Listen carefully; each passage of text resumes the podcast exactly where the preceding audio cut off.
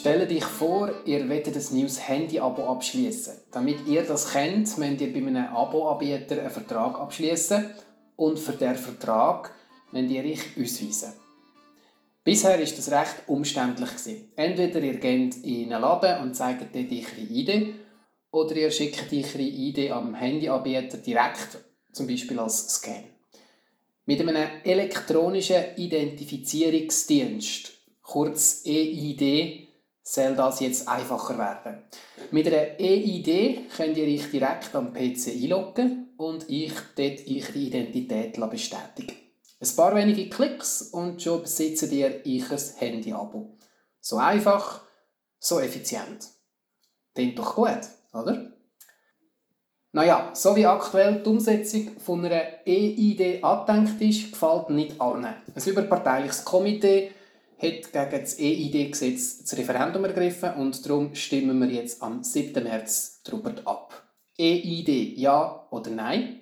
Mein Name ist Tobias Arnold und mein Ziel ist, ich in den nächsten paar Minuten kurz und knapp zu informieren über die auf den ersten Blick doch ein bisschen komplizierte Abstimmung, so dass ihr dann wisst, was ihr zu der EID am 7. März in die Turne legen Ich habe ziemlich schnell gemerkt, dass das Thema mich selber doch ein bisschen überfordert und ich habe darum jemanden gesucht, der in der Welt von Informatik und Digitalisierung besser daraus kommt als ich. Und ich kann nicht weit umschauen. Schließlich haben wir in der eigenen Reihe bei Podcast jemanden, der immer kompetent unsere Webseiten organisiert und wo daraus kommt, wenn es um alle technischen Finessen geht. Bei mir ist der Dani Aschwande. Der Dani Aschwande hat Elektrotechnik und Informationstechnologie an der ETH Zürich studiert und er arbeitet heute als Softwareentwickler bei einem Startup. Dani, meine erste Frage, was sind denn genau so Anwendungsfälle, wo ich meine E-Idee vielleicht einmal brauchen kann? Das ist eine sehr gute Frage, Tobi. Ähm, grundsätzlich gefällt mir eigentlich das Beispiel, das am Anfang gebracht ist, schon sehr gut. Wenn du ein Handy-Abo beantragen musst du euch, wenn du in den Laden gehst, deine ID zeigen. Und grundsätzlich ist die ID überall dort, soll die gebraucht werden, wo man eindeutig muss feststellen muss, dass ähm, der, der dort vor dem PC sitzt, effektiv der Tobias Arnold ist. Und genau für das gibt es eben die E-Idee. Grundsätzlich, was die Anwendungsfälle sind, könnt ihr euch am besten vorstellen, ähm, wo ihr im Alltag eigentlich auch eine Idee zeigen Sprich, ihr wollt ähm, ich anmelden für eine Fahrprüfung auf dem Straßenverkehrsamt. Ihr wollt eine Wohnsitzbestätigung holen bei der Gemeinde. Ihr wollt euch ein Päckchen umleiten bei der Post. Ähm, es gibt noch andere Beispiele, zum Beispiel wenn ihr wollt, ein Bier posten oder eine, eine Flasche Wein. Wenn ihr das online machen wollt, ist der, der Online-Shop eigentlich dazu verpflichtet, den Jugendschutz sicherzustellen und wegen dem muss er eigentlich wissen, dass der, der das will kaufen effektiv 16 war. Also ich muss ausweisen, dass ich genug alt bin und ich muss da wie ein Passwort eintippen, anstatt dass ich im Laden meine Karte zeige. Genau, also grundsätzlich bis jetzt hat man ja eigentlich ein Login bei einem Online-Shop, wo der Online-Shop macht. Und der kann auf irgendeine andere Art oder Weise feststellen, dass du wirklich der Tobias Arnold bist.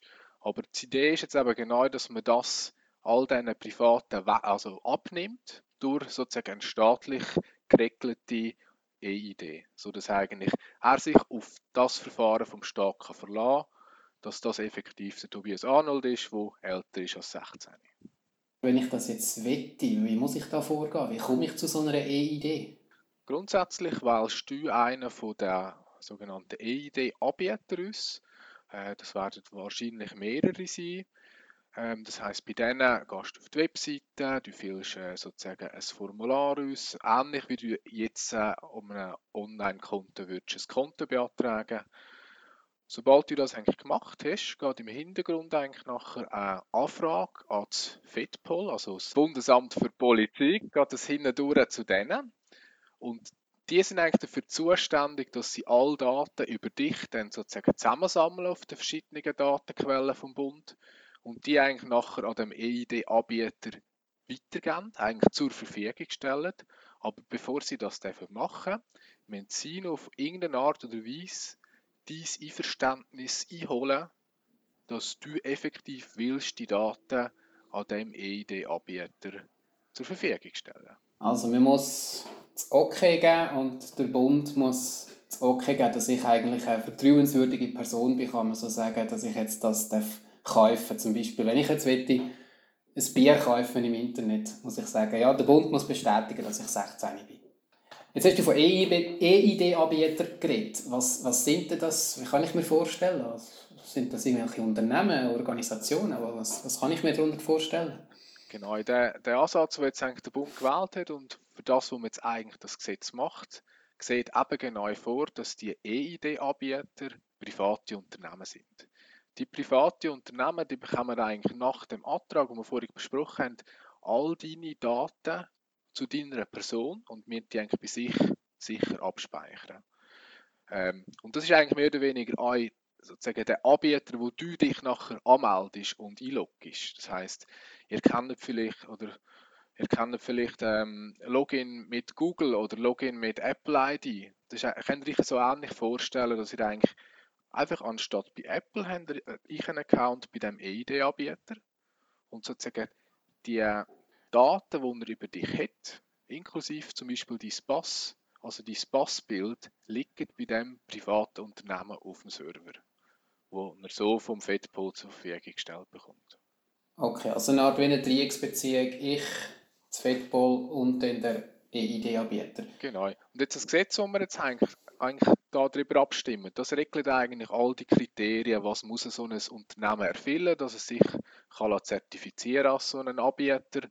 Ähm, eigentlich die gesetzlichen Grundlagen. Und nachher wird es auch noch eine Verordnung dazu geben, wo eigentlich alle technischen Aspekte regelt. Was für technische Sachen müssen die sicherstellen, wie haben die Sachen ausgesehen und so. Und das ist alles jetzt noch ein bisschen also unklar, weil es einfach noch nicht bekannt ist, oder? Und was man zum Beispiel auch weiß schon ist, es gibt da ein, ähm, ein Konsortium, das heißt äh, Swiss ID oder das ist eigentlich von der Swiss Sign Gruppe. Das besteht aus mehreren Unternehmen. Die SBB, Post, DAXA Winterthur und, und noch viele mehr. Und die haben eigentlich auch schon sehr, sehr stark in dem ganzen Gesetzgebungsprozess mitgewirkt und sind jetzt noch viel mehr involviert im ganzen äh, Verordnungsprozess. Und bei denen weiß man eigentlich schon, dass die ein EID-Anbieter werden. Und die sind jetzt eigentlich schon mit sehr vielen Containern schon dran, dass sie eigentlich den ganzen Login für den Bürger eigentlich schon abdecken. Also das sind, ist eigentlich ein bekannter Player in dem Business. Aber grundsätzlich kann sich jeder als so einen Anbieter zertifizieren lassen. Also wenn wir als Politcast eigentlich die gesetzlichen Anforderungen würden, ähm, erfüllen, könnten sogar wir eine EID-Anbieter werden. Also vielleicht ein neues Geschäftsfeld für Politcast. Wir warten jetzt mal das Ergebnis ab am 7. März. Du hast es angesprochen, ein Gesetz regelt das Ganze, das EID-Gesetz. Ähm, es gibt die meisten bürgerlichen Partien und damit doch ein grosser Teil vom Parlament unterstützt das Gesetz. Also muss es ja wahrscheinlich auch eine gewisse Gründe geben, dass es eben ein gutes Gesetz ist. Es gibt dann auch noch Gegenargumente, auf die kommen wir noch zu reden. Aber was sagen die Befürworter, die das Gesetz gut finden? Was, was macht das Gesetz so gut aus denen ihrer Sicht? Also für die ist ganz klar das zentrale Element, dass so eine Identifikation im digitalen Raum, dass ein Online-Shop effektiv weiß, das ist der Tobias Arnold, das ist definitiv ein Bedürfnis von der Wirtschaft, aber natürlich auch von uns Bürger, oder?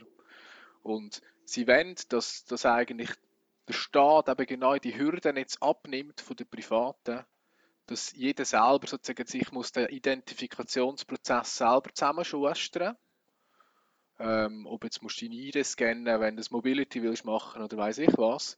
Das hat jeder so ein bisschen seine eigene Lesung gemacht bis jetzt. Oder? Und das wird man eigentlich vereinheitlichen, dass einerseits für den Bürger einfacher wird, aber eigentlich auch für die Unternehmungen einfacher wird und vor allem aber neu für Behörden, also Kantone, Gemeinden, dass, dass man wie ein einheitliches ähm, Verfahren hat, wie man sich als Bürger kann für so Dienst nachher eigentlich in Anspruch nehmen Also Vereinheitlichung, Vereinfachung von Abwicklung von Kaufprozess und so weiter. Äh, Gegner haben das Referendum ergriffen. Wieso das? Was findet ihr an diesem Gesetz nicht gut? Also ich möchte zuerst sagen, gegen eine E-ID ist eigentlich fast niemand. Also das ganze Bedürfnis, das, das anerkennen eigentlich fast alle, auch aus der Gegnerschaft. Kritisieren dann sie vor allem, wie es umgesetzt ist. Dass man eben genau private Unternehmen will mit diesen Daten beliefern ähm, dass die effektiv eigentlich nachher auch in einer Position sind, wo sie eigentlich können nachverfolgen was du, Tobias Arnold, online machst, dass du auf dem Online-Shop bist, nachher vom nächsten. Sprich, die bekommen Daten in die Hand. Das Gesetz regelt schon bis zu einem gewissen Grad, was sie mit diesen Daten dürfen machen aber der ganze Datenschutz, äh, datenschutzmäßig ist das ganze Konzept, wie es das Gesetz vorsieht, nicht schlecht, aber auch nicht unumstritten. Mhm. Also Datenschutzbedenken, die die Gegner haben. Du hast jetzt von den privaten Geräten von EID-Anbietern ähm, ich habe ab und zu auch ein bisschen mitgelesen, was da diskutiert wird. Ich habe immer wieder vom Kanton Schaffhausen gehört, dass der eben auch so ein EID-Anbieter sein soll. Und dann denke ich mir jetzt, ja, das ist ja kein Privater, das wäre dann eigentlich ein staatlicher Akteur. Was hat es denn mit dem auf sich? Sind es im Moment doch nicht nur Private? Das ist so. Das es, es, nimmt relativ viel Räume, der ganze Fall ähm, vom Kanton Schaffhausen. Es gibt bereits mehrere Kantone, wo, wo selber schon ähm, EIDs anbieten, zwar nicht in der gleichen Art und Weise, vor allem eben für kantonale Ämtergeschäfte und so.